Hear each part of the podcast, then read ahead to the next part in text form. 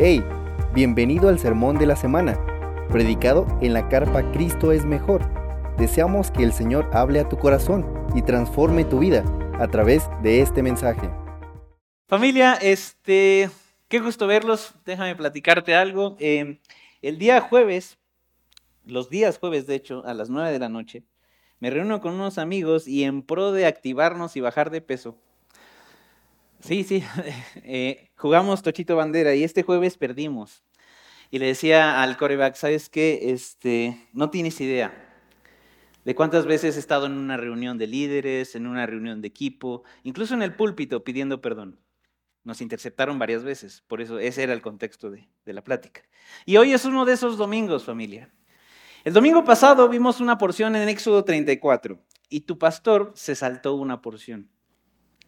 Exactamente, yo tomé la lista de que tenemos de, programada y dije, ah, pues toca Éxodo 30 y 34 del 1 al 5 y lo preparé y en mi orgullo no, no le pregunté a los otros pastores, a los otros predicadores, oye, ¿cómo vas? Y hay un desfase, entonces vamos a recuperar esa, esa porción el día de hoy. Esa porción está en Éxodo 33. Éxodo 33, versículo 12. Así que perdona tu pastor, eh, vamos a hacer una toma dos de esta predicación. Así que por favor ponte de pie. Éxodo 33, versículo 12. Vamos a leer hasta el versículo 23. Ya sabes, yo leo el primer versículo, ustedes fuerte, unánimes, leen el siguiente y así a, su vez hasta leer todos juntos el versículo 23. estamos en Éxodo 33, versículo 12, y la palabra de Dios dice así. Entonces Moisés dijo al Señor, mira, tú me dices, haz subir a este pueblo, pero tú no me has declarado a quién enviarás conmigo. Además has dicho, te he conocido por tu nombre y también has hallado gracia ante mis ojos.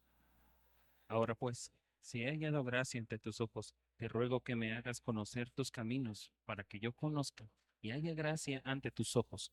Considera también que esta nación es tu pueblo. Mi presencia irá contigo y yo te daré descanso, le contestó el Señor. Entonces Moisés le dijo, si tu presencia no va con nosotros, no nos hagas salir de aquí. Pues en qué se conocerá que he hallado gracia ante tus ojos, yo y tu pueblo? ¿No es acaso en que tú vayas con nosotros para que nosotros, yo y tu pueblo, nos distingamos de todos los demás pueblos que están sobre la superficie de la tierra? Y el Señor respondió a Moisés, también haré esto que has hablado, por cuanto has hallado gracia ante mis ojos y te he conocido por tu nombre. Entonces Moisés dijo, te ruego que me muestres tu gloria. Y el Señor respondió, yo haré pasar toda mi bondad delante de ti y proclamaré el nombre del Señor delante de ti.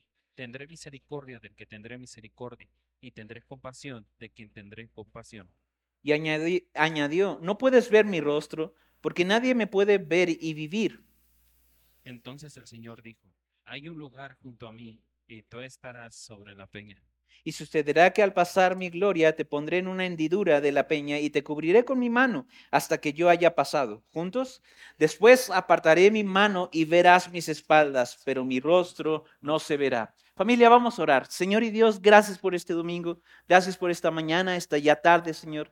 Gracias, mi Rey, por cada uno de mis hermanos.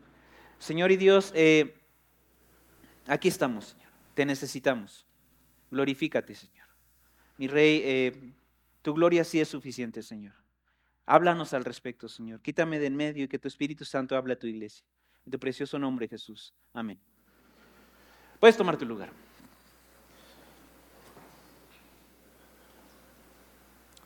Muy bien, familia. Déjame empezar como con otra anécdota. No soy una persona que le gusten las anécdotas en el, en el púlpito, pero hoy haremos una excepción.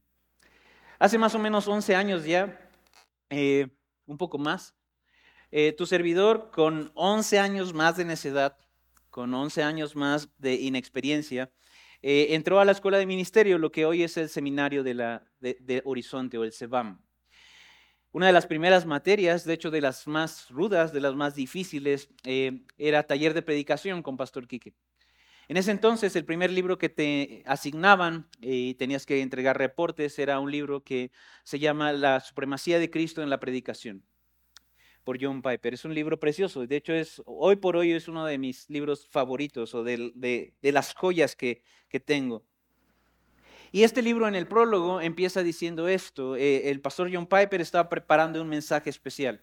No sé si tengas amigos, pastores, familiares, pastores, em, hermanos quizá, padres quizá, eh, pero déjame decirte algo. El primer servicio de cada año es especial. Normalmente se ocupa ese domingo, el primer domingo de ese enero, para hablar hacia dónde va la iglesia, animar a la iglesia a este nuevo desafío al que entramos, eh, proponer a la iglesia la misión o más bien la visión de ese año.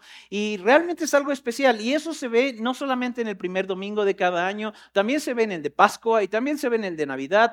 Y hay varias... Eh, em, fechas en el año en donde los servicios se hacen especiales y la iglesia escucha algo especial. Así que simplemente imagina la carga que hay en el pastor o en el predicador de decir, esto tiene que ser algo grande para la iglesia, tiene que ser algo que parta, algo que, que, divida, que, que pueda marcar un antes y después para la iglesia. Entonces, un hombre de la talla de John Piper no está librado de ese tipo de cosas. Entonces él registra, que aquel año estaba preguntándose, esto lo, lo, platiqué en un miércoles, preguntándose qué clase de sermón daría. ¿Qué prepararía para darle a su iglesia a ese año entrante?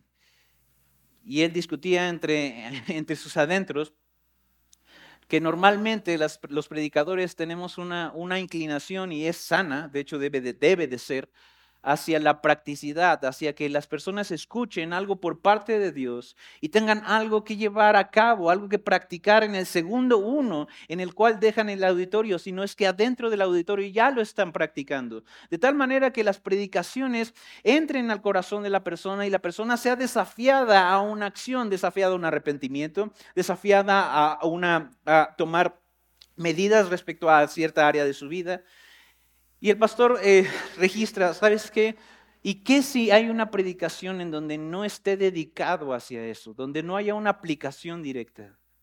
Y registra, ¿y qué si hay una predicación que no se trata de lo que tú tienes que hacer solamente, sino se trate de lo que Dios es, de quién es Dios? Y la pregunta que este predicador se hacía, ¿es la gloria de Dios suficiente para el inicio de año de una iglesia. Entonces tomó el libro de Isaías y fue al capítulo 6, estudió al respecto y presentó un, un mensaje, una predicación respecto al encuentro de Dios con Isaías. Cómo Isaías se, se ve humillado, se ve empequeñecido delante de la gloria de Dios. La historia no acaba ahí. Meses después, el pastor evidentemente regresa a su rutina habitual de predicaciones, en donde sí hay una aplicación, porque debe de haber una aplicación, debe de haber un llamado a la obediencia, etc. Y unos meses después, estoy hablando de tres, cuatro meses después, una pareja se acerca a ellos, ¿sabes? Se acerca a él y dice, pastor, ¿nos regalaría cinco minutos de su tiempo? El pastor, siendo un pastor, dice, claro. Y los empieza a escuchar. Y esta, esta pareja habla algo muy duro y le dice, ¿sabes qué? Eh, al final del año pasado, nos enteramos de que una de nuestras nenas sufrió un abuso por parte de, un familiar, de una persona muy cercana a nosotros. Nos destruyó. Nuestro mundo se vino abajo. Yo no tengo hijos, pero tengo hermanas, tengo sobrinas, tengo una mamá. Me imagino el dolor que implica eso. Y esta pareja había cursado, había atravesado esa, esa circunstancia, ese dolor.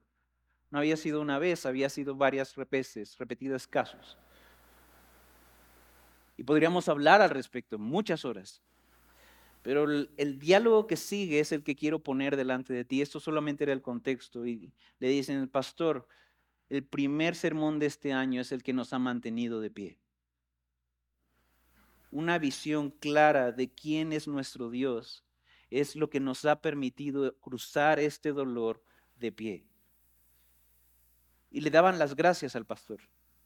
Evidentemente, entre sus reflexiones, el pastor como se sentía como superado por esto. ¿Cómo es posible? Pero es real.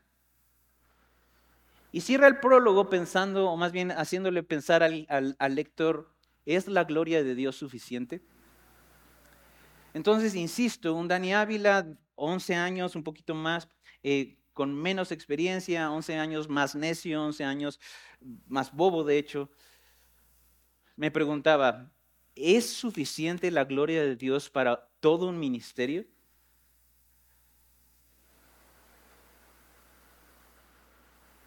si hubiese un ministerio enfocado solo en la gloria de Dios y solo en hablar de los atributos de Dios, no corriendo por una aplicación o una pragmaticidad, ojo con mi palabra, no practicidad, pragmaticidad, fuera suficiente?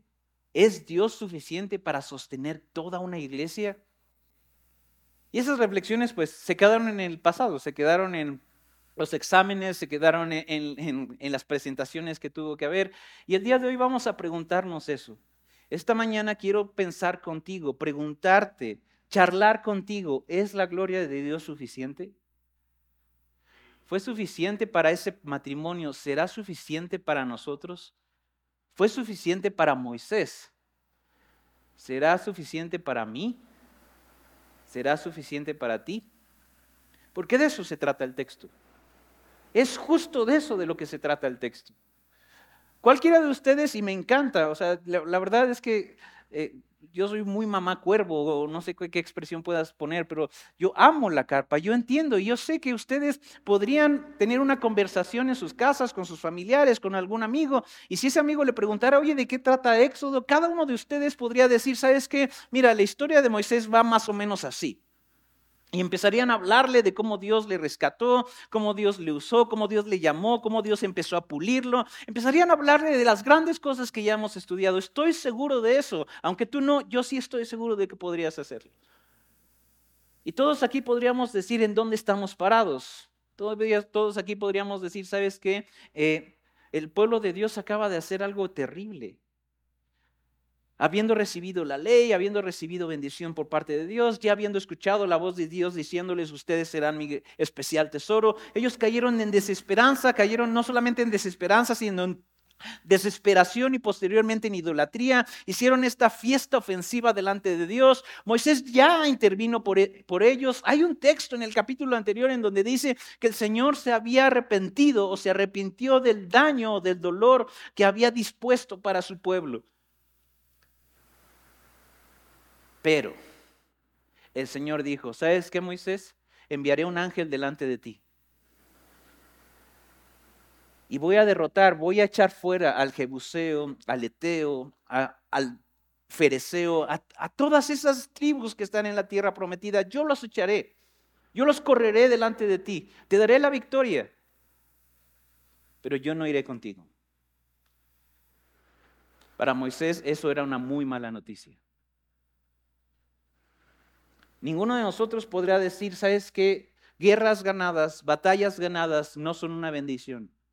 Ninguno de nosotros podría decirlo, porque son una bendición. Peleas, victorias ganadas son una bendición. Ninguno de nosotros podría decir que la tierra prometida no es una bendición. Claro que es una bendición. Es una zona en donde el pueblo de Israel se asentaría y podría tener ciudades y podría tener cultivos y podría desarrollarse. Es una bendición. El problema es que, que, Moisés veía es que esa bendición no era suficiente si Dios no estaba con ellos, si la presencia de Dios no estaba con ellos. Entonces ese es el marco en donde tenemos este diálogo y Moisés dice, mira, Dios, ya, ya no es ese mismo Moisés, eh, perdón por la palabra, no quiero insultar a este personaje, pero cobarde de que, que como saliéndose de las responsabilidades en aquella zarza ardiente, ¿te acuerdas? Como dando excusas, ya no es ese Moisés está hablando con Dios y dice, Señor, tú me has dicho esto. Haz subir a este pueblo, esa es mi misión. Tú me diste esta instrucción. Entiendo eso, Señor. Pero tú no me has declarado a quién vas a enviar conmigo. Ya dijiste que enviarías un ángel. Ya dijiste que tú no vas con nosotros. Tú no me has dicho quién estará con nosotros en tu lugar. También me has dicho esto, Señor. Me has dicho que me has llamado por mi nombre y me has dicho que he hallado gracia delante de tus ojos. Estas dos frases es una fraseología bíblica para gracia y misericordia. Si tú agarras tu, Biblia y empiezas a leer las páginas de Éxodo, eh, no hay un texto en donde va a decir, entonces Dios habló por nombre a Moisés y Moisés halló gracia delante de sus ojos. No tal cual, pero es evidente. Tú empiezas a leer toda su historia y hay gracia en la vida de Moisés. Hay escenas en donde literalmente es Dios en una zarza que está en fuego y que no arde, le está diciendo, Moisés, Moisés. ¿Qué significa esto de llamar por su nombre? Significa que Dios conocía a Moisés, sabía quién era Moisés. Y Moisés entendía eso, asimilaba eso. Quiero que entiendas esto. ¿Sabes qué? No me importa con qué estás batallando. Y no lo estoy diciendo groseramente, no lo estoy diciendo como que no me interesa. Estoy hablando de que no es relevante con qué estás batallando si Dios te está llamando hoy. No es un estorbo suficiente.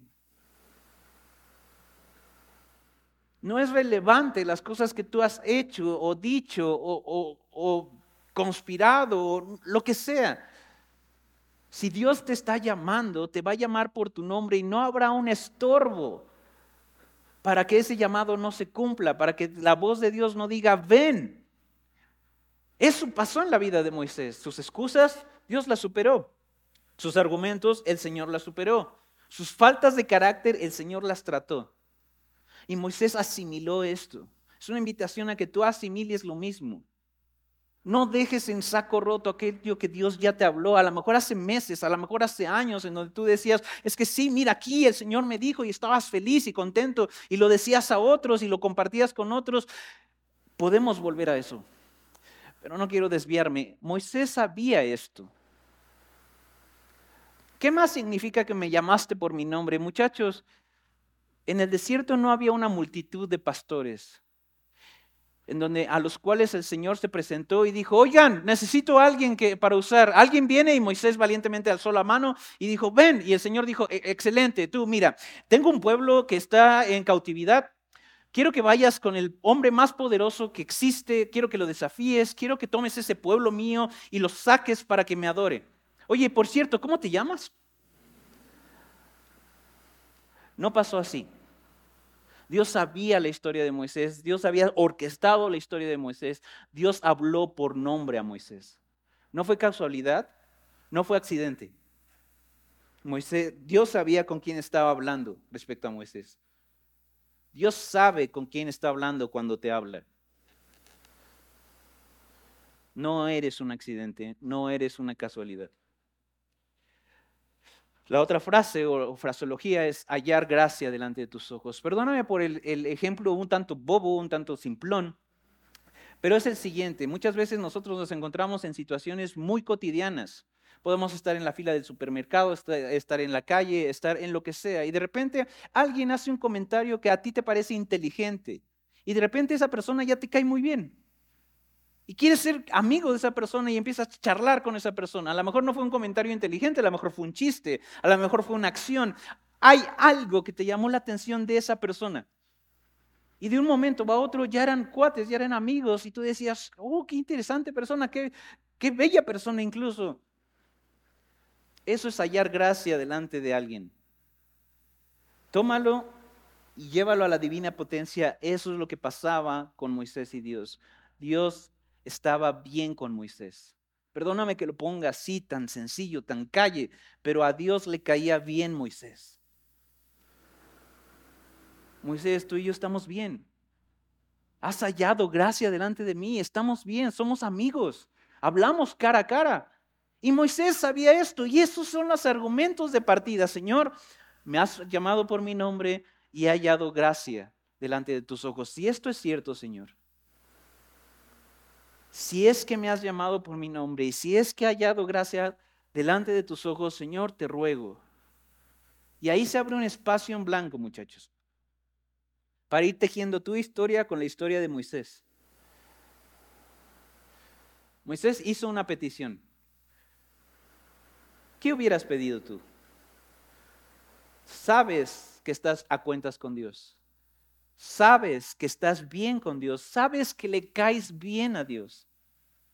Dios te conoce, te conoce tu historia, conoce tus errores. A Marce le gusta mucho una canción que hay una frasecita, de hecho es un, un versito en donde dice, pese a mis errores seguimos siendo amigos. Dios sabe tu historia. Y estás ahí, delante de Él, con ese espacio en blanco, ¿cómo lo llenarías? Quizá yo lo hubiera llenado con un Señor, este pueblo es terco.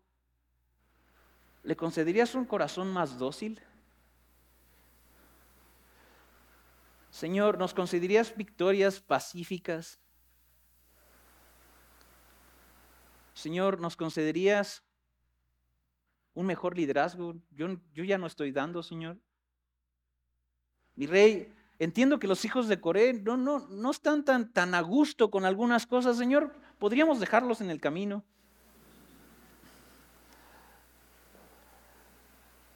Pero Moisés no, no hace eso. Moisés no se fija en la bendición que Dios puede darle en esta petición. Moisés se fija en Dios mismo. Señor, te ruego que conozca tus caminos, bueno, que me hagas conocer tus caminos, para que yo te conozca y halle gracia ante tus ojos. Me encanta esto. Me gusta mucho. Señor, llévame a la escuela. Quiero aprender de ti. Quiero aprender qué te gusta, qué no te gusta, qué te alegra, qué te entristece. Quiero conocer tu corazón, Señor. Enséñame tus caminos. Ahí donde pisarías tú, enséñame dónde pisarías. Yo quiero pisar también, a fin de, que, de conocerte, a fin de saber quién eres. No quiero que seas un Dios simplemente lejano, quiero conocerte lo más que yo pueda conocerte. A donde me permitas, ahí. Y Señor, que haya gracia delante de tus ojos. Señor, tu gracia que me has dado, quiero más. Quiero más, Señor. Impresionante. Impresionante. Considera también que esta nación es tu pueblo. Entonces Moisés está pidiendo una relación más fuerte con Dios. Moisés está pidiendo eso. E insisto, empiezo por mí, por mi carnota. Yo no hubiera pedido eso quizá. No sé si has estado a cargo alguna vez de algo. A lo mejor en tu empresa te dieron un equipo, dos, tres personas, a lo mejor más. A lo mejor en la escuela eres jefe de grupo, no lo sé. A lo mejor a cargo de tu familia tuviste que una temporada tomar las decisiones tú sola. Evidentemente, si tienes una, una, casa, una familia y tú estás al frente, tú estás a cargo de eso, tú tomas los riesgos, tú estás viendo las cosas. Quizá en la iglesia, quizá en alguna otra situación. Pero liderar personas es sumamente complejo, porque las personas somos sumamente complejas. Y Moisés, en vez de pedir un trabajo más fácil, pidió a Dios, pidió su presencia, pidió conocer a Dios. Me impresiona Moisés. Él no quería facilitarse la vida. Él quería conocer más a Dios. Él no quería un camino más llano, un camino más como lícito. Él quería conocer a Dios. Y me impresiona eso. Yo quiero ser como Moisés, no soy como Moisés. Y el Señor contesta, mi presencia irá contigo, yo te daré descanso, le contestó el Señor. Entonces, ¿cuál es el problema acá? Que el creyente se va de boca por las bendiciones de Dios, se va de boca por la tierra prometida, se, se va de boca incluso en sus peticiones. Decía en el primer servicio, ¿sabes qué? Tú y yo podemos hablar con nuestros labios, con nuestra voz, usando nuestras cuerdas vocales para que se escuche de nuestra boca, sí, la gloria de Dios sí es suficiente para mí. Y les ponía dos ejemplos, ok, sí podemos decir esto con nuestras bocas, pero podemos tomar nuestra agenda y empezar a revisar los tiempos que dedicamos a nuestro Señor. La intimidad con la que, la intensidad, no solamente intimidad, la intensidad con que buscamos su rostro, su presencia, estar con Él. Y quizá la historia se contaría distinto. ¿Sabes otra cosa? No me atrevería a entrar a tu vida de oración. Eso es entre Dios y tú. Cuando un pastor se atreve a hacer eso, está pisando terreno como muy privado. Solemos hacerlo, pero dejémoslo ahí. También podríamos ver tu intensidad de conocer a Dios en base a tus peticiones, haciendo una radiografía a tus oraciones. ¿A qué pides cuando estás con Dios? ¿A qué pides cuando estás delante de Él? No pasa nada, está bien pedir bendiciones. No, no, familia, no nos confundamos. pero simplemente reflexionemos cuánto pedimos la presencia de Dios por encima de las bendiciones, como una prioridad más grande, más pesada. Miguel Núñez es un viejito que el Señor nos conceda más años. Dice lo siguiente, es un grave problema que los hijos de Dios se conformen con tan poco en su relación con Él. Si Dios solucionara tus problemas sin tener una relación íntima con Él, la mayoría de los hijos de Dios se conformarían con tener los problemas resueltos, sin experimentar jamás su presencia manifiesta. Esta última frase es importante, su presencia manifiesta. El Evangelio dice que tú y yo tenemos acceso a Dios. De hecho, es uno de los versos que más repetimos, ¿no? Nadie viene al Padre si no es por mí. Es decir, tú Tú, sí, tú, el, que, tú, si naciste de nuevo, si Jesús es tu Señor, tú tienes entrada libre, sin peaje, sin pero, sin nada, entrada libre al trono de la gracia, a la presencia de Dios mismo. Y entonces dice, la mayoría de los hijos de Dios se conformarían con tener los problemas resueltos sin experimentar jamás su presencia manifiesta. Qué gran lástima, qué gran pena. Adán y Eva tenían todos sus problemas resueltos. De hecho, ellos no conocían un problema, ellos no sabían qué es un problema. En el jardín de Edén. Y también tenían la presencia de Dios. Y mira dónde, dónde caímos. En el reino eterno tendremos todos nuestros problemas resueltos. Pero aún ahí y aún así necesitaremos la presencia de Dios. Entonces regresamos a nuestra pregunta inicial. ¿Es la gloria de Dios suficiente? No teóricamente, no para convencerme de algo, iglesia, para estar seguro tú, estar segura tú. ¿Es la gloria de Dios suficiente? Y entonces el Señor contesta magníficamente, ¿sabes qué, Moisés? Tú pides conocerme a mí, tú pides estar más cerca de mí, mi respuesta es ir contigo. Me encanta ya no te voy a mandar aquel ángel, ya no te voy a como, como mandar un emisario de mi parte, yo mismo estaré contigo. ¿Quieres conocerme? Yo también. Hagamos esto, Moisés. Y no solamente eso, sino le promete, y yo te daré descanso. La palabra en hebreo creo que va a aparecer en, pantalla. Si lo leemos en español, es decir, con, las, con las, eh, la gramática española, es, se diría noak, eh, y esta palabra, eh, descansar, tiene que ver con establecerse o morar, quedarse. Y la ilustración es la siguiente. ¿Quién de ustedes se muda cada tercer día? Entonces llegas a tu casa, empacas todo, que vaya que es complejo eso. Tengo una esposa que es experta en hacer eso. Tomas las cajas, las llevas a otra casa, pones todas las cajas, hay cajas en todos lados, empiezas a sacar y cuando todo está acomodado, cuando no hay ninguna otra cosa en una caja, tú decides, vámonos a mudarnos, vámonos a otro lado. Eso no es descanso. Esa no es la figura de esta palabra. La figura de esta palabra es yo te daré un lugar para que reposes. Se traduce como descanso en el español, pero el corazón, el sentido de esa palabra es yo te daré un lugar en donde habites. Basta con leer un poco más en el Torah para darnos cuenta de lo siguiente. Moisés no entró a la tierra prometida. Y aún así, Dios cumplió esta promesa. Porque el descanso de Moisés no estaba en la tierra prometida, estaba en la presencia de Dios. Mastica eso, piensa eso.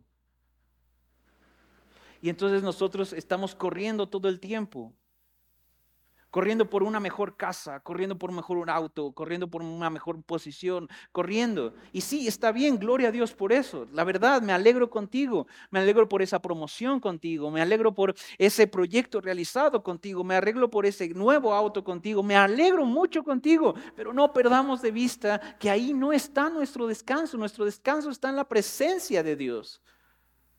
Si nosotros aprendiéramos a habitar en esa presencia de Dios, No tendríamos un problema con tener una cuenta bancaria de seis ceros.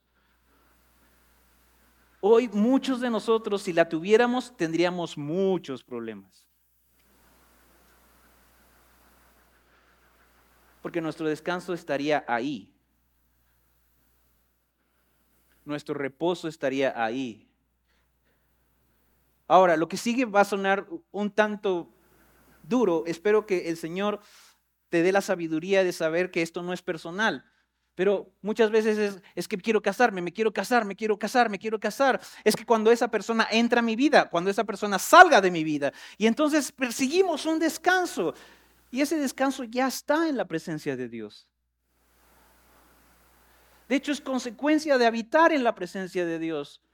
Y todo empezó con una oración, Señor, quiero conocerte más. Señor, enséñame tus caminos para conocerte más y hallar gracia delante de ti. ¿Alcanzamos a ver eso, familia? ¿Alcanzamos a ver la petición de Moisés?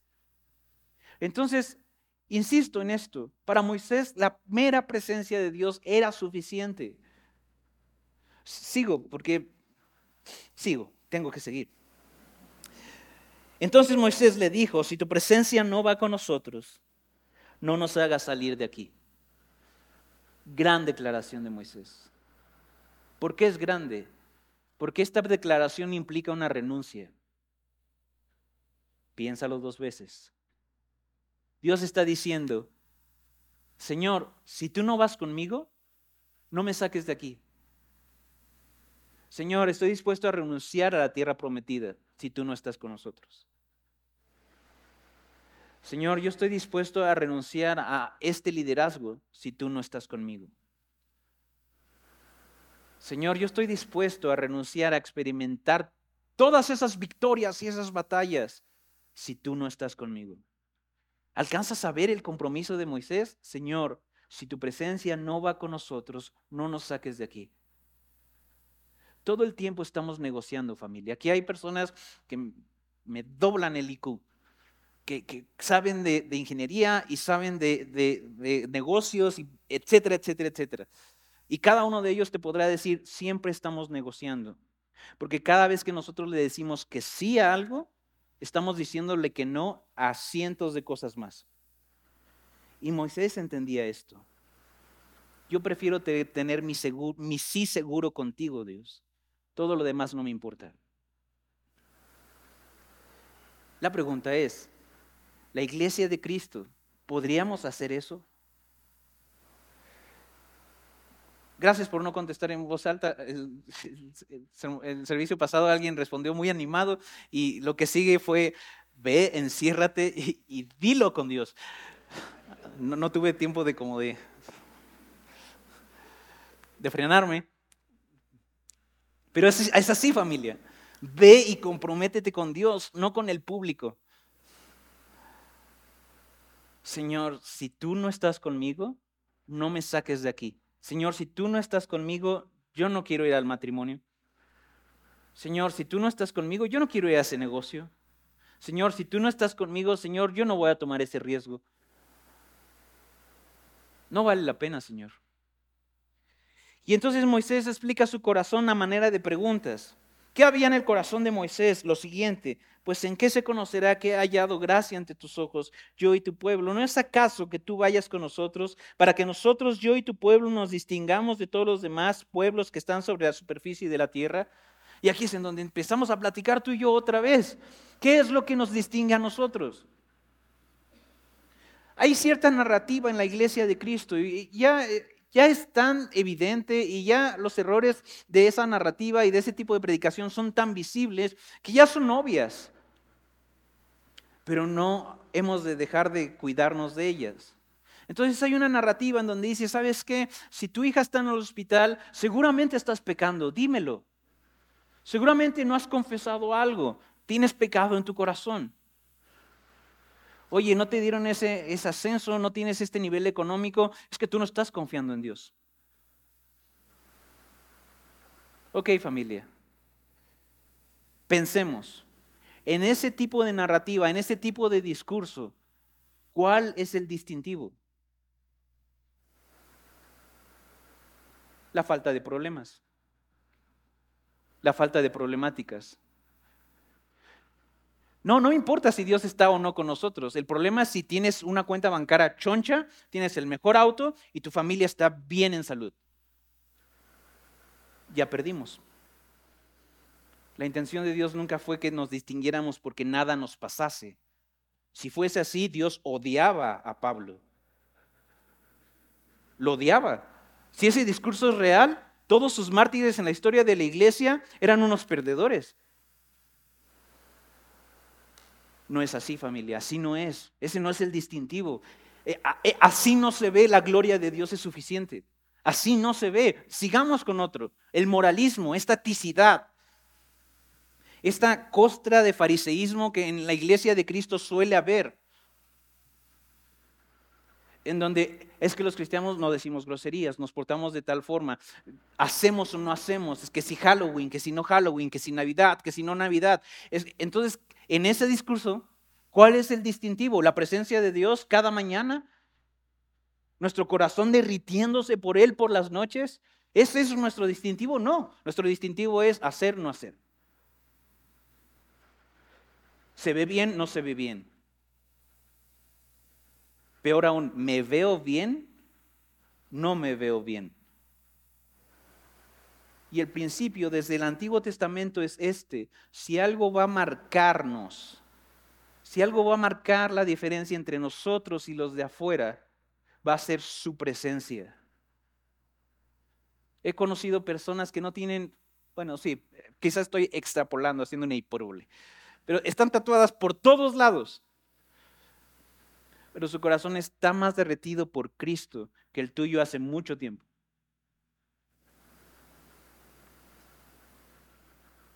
Nuestro distintivo es su presencia y Moisés lo entendía. Señor, si, si tú no vas con nosotros, no nos saques de aquí. Porque ¿qué haríamos, Señor? ¿Cuál sería nuestra distinción entre ellos y nosotros si tú mismo no estás con nosotros, entre nosotros, habitando con nosotros? ¿Me estoy dando a entender con esto, iglesia? Ese distintivo nuestro es la presencia de Dios, nada más. Y con eso es más que suficiente, créemelo, podría apostar mi cuerpo entero por eso. Moisés tiene una serie de peticiones que vale la pena contrastar con las nuestras. Moisés dice, Señor, te ruego, no ato, no desato, no negocio. Eso es, eso es incorrecto, muchachos. Eso es falso, eso es una mentira. Al Señor se le clama. Al Rey del universo se le ruega. Podrías no estar de acuerdo conmigo, pero peleate con la Biblia. Te ruego, me hagas conocer tus caminos, para que te conozca y halle gracia. Mi mayor tesoro eres tú. Mi mayor anhelo eres tú. Mi distintivo entre las naciones es que ando contigo. Otra petición, intercesión por otros, considera a tu pueblo. Señor, no nos saques aquí, de aquí si no vas con nosotros. La presencia de Dios es la que distingue al pueblo de Dios y eso contrasta perdón, con cualquier otro sistema. Así que tú quisieras, podrías, perdón, tú podrías querer aparentar ser cristiano. Tú querías, podrías aparentar ser piadoso. Podrías, por supuesto que podrías. Cualquier persona que tenga más de 10 años en Cristo, más de 5 años en Cristo, es más, un año en Cristo puede entender esto. Tú puedes aparentar cosas, pero el sello real está en su presencia. Tener aroma a Dios contigo. Que tu esposa pueda decir, ¿sabes qué? Dios sí le habla a mi esposo. En mi caso, y sí, es muy chusco, quisiera como, no soy un hombre de chistes, pero es chusco. Sí, mi esposo es bruto, sí. Pero habla con Dios y escucha a Dios. Y Dios le habla. Mi esposo es un desorden en su agenda, sí. Pero él anhela escuchar al Señor. Eso, muchachos, eso, el Señor no te pidió ser el modelo de padre, te pidió ir con Él. Todo lo demás se resuelve en su presencia. Él no te pide ser el cristiano modelo. No tenemos premios para eso. O sea, al final del año no te van a dar una estatuilla de y los nominados para el cristianismo de no. Su presencia es lo que nos marca. Aspirar y decir, yo estuve con Dios esta mañana. Dios sí me habló. No voy a engañar a nadie, no, no voy a maquillar nada, no voy a hacer un devocional del año pasado que más o menos me acuerdo. No, Dios sí me habló esta mañana. Ese es nuestro distintivo y esa es nuestra gracia. ¿Y qué crees? Ese también es nuestro mayor tesoro. Y el Señor respondió a Moisés, Moisés, ya párale. Ya me pediste mucho. ¿Eso dice tu Biblia? No. Y el Señor respondió, también haré esto, muy. Esto que me pides, cuenta con eso. Vamos, vamos juntos. También haré esto que has hablado, por cuanto has hallado gracia ante mis ojos y te he conocido por, mi por nombre. Qué desperdicio tan grande, muchachos. Que el Señor te conozca por nombre, que el Señor haya derramado su gracia en tu vida y tú no hagas este tipo de peticiones.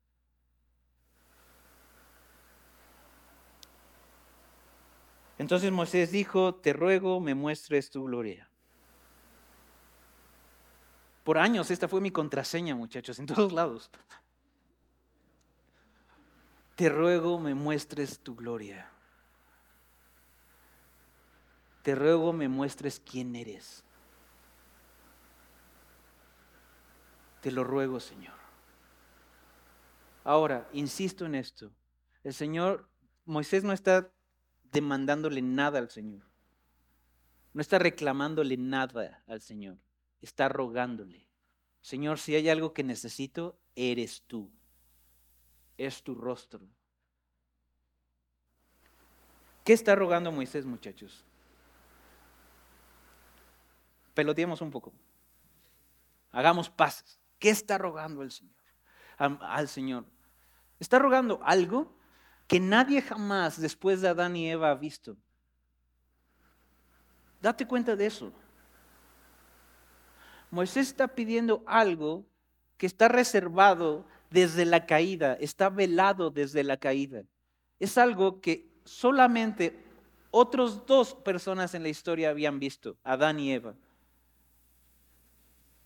Señor, muéstrame cómo eres, quién eres. Quiero enamorarme de ti, quiero verte. Todo lo que eres, yo lo quiero, Señor. Yo lo quiero. No está pidiendo una cosa pequeña. Dimensiona las cosas. Aprende conmigo, porque yo también estoy aprendiendo a dimensionar las cosas. Moisés no pide un camino fácil. Moisés no pide problemas resueltos. Moisés pide a Dios.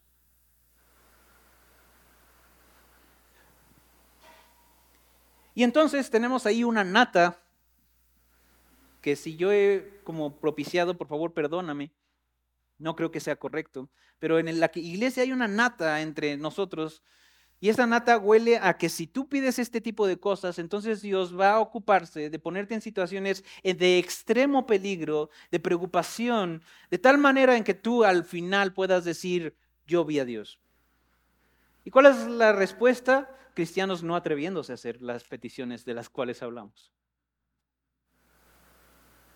No, Señor, no sea que me destruyas, no sea que me quites mi trabajo y después, Señor. Mejor no te pido esto, Señor, no sea que haya un problema de salud en mi casa. Señor, mira, ahí está Dani, sus locuras, desquítate con él.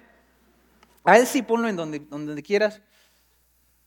Ahí está Marce, ahí está Pastor Quique. Señor, nosotros estamos bien. No, familia, eso es falso, eso es, eso no es bíblico.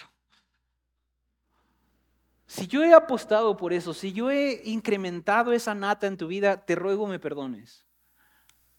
Si algún otro pastor ha dichote, un hermano en Cristo ha dichote cosas semejantes, por favor, en la misericordia de Dios, perdónanos. Porque han hecho ver que Dios es malo contigo. Y eso es falso. Falso, falso, falso y que se pudran en el infierno. Mi Dios no es así.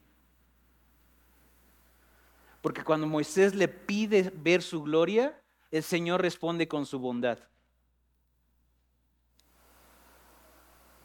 Y el Señor respondió, yo haré pasar toda mi qué. Y yo te pondré en todas las pruebas para destruirte a ti y a tu alma, con un dolor excruciante. Eso dice, tenemos que aprender a sufrir definitivamente. Hay pasajes que nos enseñan esto. Pero el sufrimiento que Dios autoriza jamás es por maldad y jamás es para destruirte y jamás está planeado para hacerte mal. Jamás. Moisés le dijo, muéstrame tu gloria y el Señor dijo, sí, te mostraré mi bondad. No solamente te mostraré mi bondad, sino proclamaré, te enseñaré, te diré cuál es mi nombre, Moisés. Contexto rapidísimo de Antiguo Testamento, el nombre es algo importante. Hoy por hoy bromeamos mucho con, oye, ¿cómo le vas a poner a tu hijo? Y, ah, sí, es que yo tuve un tío que era muy bueno y que se llamaba fulano y entonces le voy a poner fulano a mí. Ok, sí, tiene sentido, pero antes el nombre de una persona era increíblemente importante, incluso profético. Y Dios le dijo a Moisés, ¿quieres ver mi gloria? Te mostraré mi bondad, te diré mi nombre y te haré saber mi soberanía misericordiosa. Porque el Señor contesta, haré pasar toda mi bondad delante de ti. Proclamaré mi nombre y tendré misericordia de quien tendré misericordia y compasión de quien tenga compasión. Moisés, soy bueno. Tengo un nombre glorioso y uso mi soberanía para misericordia. Tendríamos que orar más eso. Señor, muéstrame tu gloria. Señor, nada quiero fuera de ti. Nada, Señor. No vale la pena. Si tú no estás conmigo, Señor, no vale la pena. Nada. Ni ese proyecto, ni ese matrimonio, ni esa relación, ni, ni esa inversión. Señor, nada te quiero a ti. Ante una petición como esta, e insisto, me pasé con lo del infierno, por favor, perdóname. Es que Dios no es así. Ante una petición como esta, la respuesta de Dios fue pasar su bondad, hacerle saber su nombre y afirmar su soberanía misericordiosa. Y añadió, pero Moisés, tú no puedes ver mi rostro, porque nadie me puede ver y vivir. Soy santo, Moisés. Eres mi amigo, me caes bien. Tienes gracia delante de mí, te concedí tus peticiones, pero yo soy santo. No me puedes ver aún. Entonces el Señor dijo, mira, hay un lugar junto a mí y estará sobre la peña y sucederá que al pasar mi gloria te pondré en una hendidura de la peña y te cubriré con mi mano hasta que yo haya pasado. Después apartaré mi mano y verás mis espaldas, pero mi rostro no se verá. Y ahí termina el texto y pasamos a otra escena, la escena del próximo domingo que vimos el anterior. Pero no verás mi rostro, Moisés. Y todos nos quedamos, wow, o sea, híjole, Qué, bueno hubiera sido, ¿no? Qué, precioso hubiera sido que a Moisés le hubiera concedido eso. No manches, la, Biblia dice que es el hombre más manso que pisó esta tierra, evidentemente después de Jesús. La Biblia dice que pasó por cosas increíbles y lideró y amó y fue humilde, bla, bla, bla. Hubiera sido muy bueno.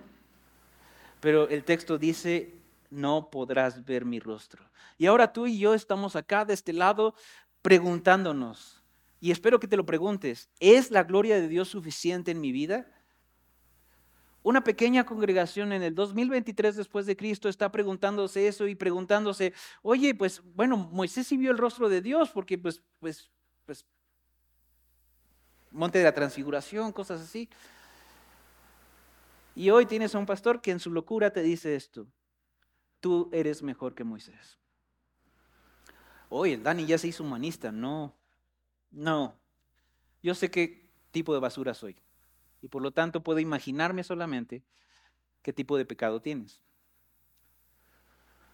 Estoy citando a Jesús al decir que su último profeta, Juan el Bautista, era un gran profeta, en la lista en donde Moisés también está, y de él dijo, de cierto, de cierto os digo, que en el reino de Dios, el más pequeño es más grande que él. ¿Cómo así, Dani? ¿Qué, ¿Qué tú me quieres decir? Te estoy diciendo que lo que fue oculto para Moisés fue revelado para ti. Eso es lo que estoy diciendo. Lo que se le negó a Moisés se le concedió a la iglesia. Segundo de Corintios 4, versículo 5 dice lo siguiente. Porque no nos predicamos a nosotros mismos. Pablo está haciendo una pequeña apología de su ministerio en todo este contexto, sino a Cristo Jesús como Señor y a nosotros como simples siervos de ustedes por amor a Jesús. Pablo está estableciendo esto no se trata de mí, se trata de Jesús. Versículo 6, pues Dios que dijo de las tinieblas resplandezca la luz, está haciendo una cita directa a Génesis 1. ¿Te acuerdas de eso? Hágase la luz. ¿Y qué pasó? Todo lo que implica este fenómeno de electromagnetismo y de fotones y de lo que los físicos se asombran fue respuesta a obediencia a la voz de Dios. De las tinieblas resplandecerá la luz. Ese Dios es el, el mismo que ha resplandecido ahora no en la creación, sino en nuestros corazones. ¿Ya resplandeció Jesús en tu corazón o todavía andes en tinieblas? ¿Ya? ¿O todavía das tumbos en tu vida? ¿Para qué resplandeció nuestros corazones? Para la iluminación del conocimiento. ¿Qué conocimiento? ¿Te acuerdas de Moisés? Señor, enséñame tus caminos para conocerte a ti, para hallar gracia delante de ti, pero yo te quiero conocer a ti. ¿Ok? Se está cumpliendo en un solo verso del Nuevo Testamento. Para iluminación del conocimiento de qué, qué queremos conocer de la gloria de Dios. Tú sí tienes acceso a esa gloria. Tú sí la tienes. Deja de engañarte, deja de pensar, deja de, darle espacio a que el cristianismo es solo una religión. Déjale, deja de pensar, deja de engañarte de que el Cristo crucificado simplemente es lo que haces, un club al cual perteneces. No es así. Tú sí tienes acceso a la gloria de Dios. ¿Qué sigue diciendo el texto? Para iluminación del conocimiento de la gloria de Dios en el rostro de quién? De Cristo. Y ahí estamos tú y yo. Textos abundan y nosotros iremos, el Padre y el Hijo, y haremos morada contigo. Hasta el fin del mundo yo estaré contigo. Y yo estaré con vosotros. Y textos abundan en donde Dios está prometiendo su presencia misma. Y tú tienes acceso a eso. Acceso. Estoy hablando espiritualmente. Por favor, no vengas con la nacada de, ah, quiero verlo cara a cara. No, espiritualmente. Tú puedes tomar una hora en tu tiempo, abrir la palabra de Dios y preguntarte, Señor, quiero conocerte. Sí, mira, tengo pendientes con las hijas, con los hijos, tengo pendientes con el esposo, tengo pendientes con la esposa. Señor, no sé cómo resolver esto en la iglesia, no sé cómo resolver esto en el trabajo, pero tú sí puedes decirle al Señor, Señor, ¿Pasarías media hora conmigo? ¿Me enseñarías un poquito más de quién eres? ¿Me enseñarías tus caminos? ¿Me enseñarías qué te gusta, Señor? ¿Qué, anhelas? Ya estoy hastiado de mis anhelos, hastiado de mis sueños. Señor, quiero conocer los tuyos. Quiero conocer tus pensamientos. Quiero profundizar en quién eres, Señor y la gloria de Dios empezará a ser cada vez más pesada en tu vida, cada vez más presente en tu vida. Y podrás decir, yo sí conozco la gloria de Dios. Y sigo, ya se me acabó el tiempo, pero sigo. Pero tenemos este tesoro. ¿Qué tesoro? La iluminación de la gloria de Dios en el rostro de Cristo. En tesoros de barro, en vasos de barro, perdón. Para que la extraordinaria grandeza del poder sea para Dios y de Dios y no de nosotros. Y aquí viene lo bueno. Afligidos en todo, pero no agobiados. Perplejos, pero no desesperados. perseguidos pero no abandonados, derribados pero no destruidos. ¿Qué clase de persona es así? ¿Qué clase de persona está en la lona sin desesperar? ¿Qué clase de persona está afligida en todo, pero no está rendida? No está agobiada, está en paz. ¿Qué clase de persona es así? Déjame decirte qué clase de persona. La persona cuya la gloria de Dios es suficiente. Esa persona. No pedimos un camino más fácil, familia. Pedimos un camino más glorioso. Así que vamos a orar. Señor y Dios, gracias porque tu fidelidad es grande y buena y Señor, tu presencia incomparable. Muéstrale tu gloria a esta iglesia, Señor. El Evangelio ya está completo, el mensaje, el canon ya está cerrado. Señor, muéstrale tu gloria a esta iglesia, a esta congregación, a esta pequeña parte de tu cuerpo, Señor. Concede en tu misericordia mostrar tu rostro, resplandecer sobre nosotros. Y eso no va a pasar, Señor, hasta que individualmente cada uno nos atrevamos a rogarte este tipo de peticiones. Señor, entender que no es la bendición, no es la tierra prometida, no son las guerras ganadas, eres tú. Eres tú, Señor, eres tú. Hasta que no entendamos eso, Señor, no nos sueltes y no nos hagas salir de aquí. Señor, ¿para qué, Señor? En mi corazón y en mis problemas y en mis, y en mis temores, ¿para qué, Señor? ¿Para qué quisiera tener un documento, Señor? Una regularización. ¿Para qué quisiera tener un auditorio más grande, Señor? Si no te tengo a ti. Así que, Señor, ven. Ven, Señor.